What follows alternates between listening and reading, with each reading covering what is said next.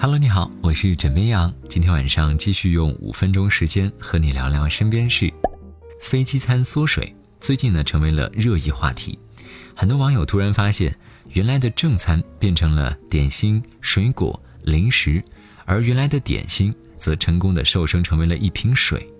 本来有人还在纠结到底我是吃饭还是吃面，结果被一小包海苔饼干给打发了。面对这样的疑问。各航空公司呢都拿安全因素来解释，比如说民航局明确要求，飞机起飞后二十分钟和落地前三十分钟，乘务员不得从事与客舱安全无关的工作。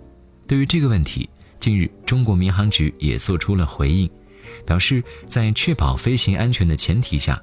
各航空公司自主决定是否提供餐食以及提供何种餐食，但是很多乘客认为航空公司这么做就是为了节约成本。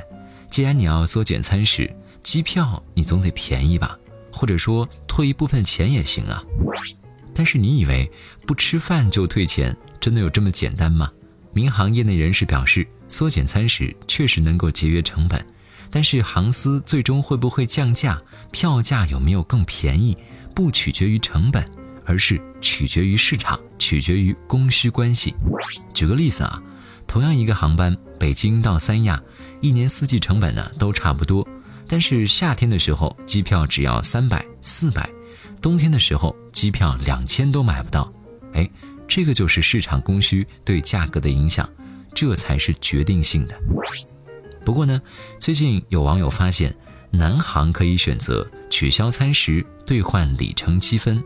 对于这一服务，有乘客表示支持，这样呢按需提供也可以有效的减少浪费。不过有一部分乘客表示不会选择通过这种方式来取消飞机餐，毕竟几个小时的飞行还是会饿的。至于之后航空公司是否会在航班上继续提供餐食服务，业内人士表示。从世界民航发展趋势来看，肯定是由市场决定的。不过呢，航空公司可以在餐食服务方面，根据旅客的不同需求，提供定制化、差异化的服务。确实，航食服务有特色的航空公司更会让人印象深刻，并且念念不忘。比如说，最豪华飞机餐——阿联酋航空。这个连续几年被评为全球第一的航空公司，不论是食物还是内饰，奢华气质扑面而来。再比如说，《舌尖上的日本》全日空航空，精致的和风料理，花样繁多的小菜，每月更新的菜单，让你在没有飞抵日本之前就感受到浓郁的日本文化。还有最童真的飞机餐，长荣航空。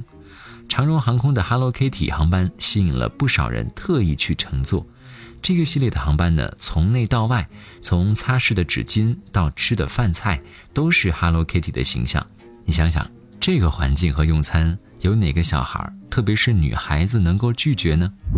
当然，更少不了最好吃的飞行餐——四川航空。川航的飞机餐呢，堪称是天空上的川菜馆。每一道菜都充满了最正宗的味道，比如说担担面、冒菜、麻椒鸡等等等等，还有专属你一个人份的老干妈，就连米饭都做成了爱你的样子。枕边羊想说，飞机餐食看似是小事，但是各航空公司对此的处理和反应，是能够真切反映出他们的服务理念以及应对态度。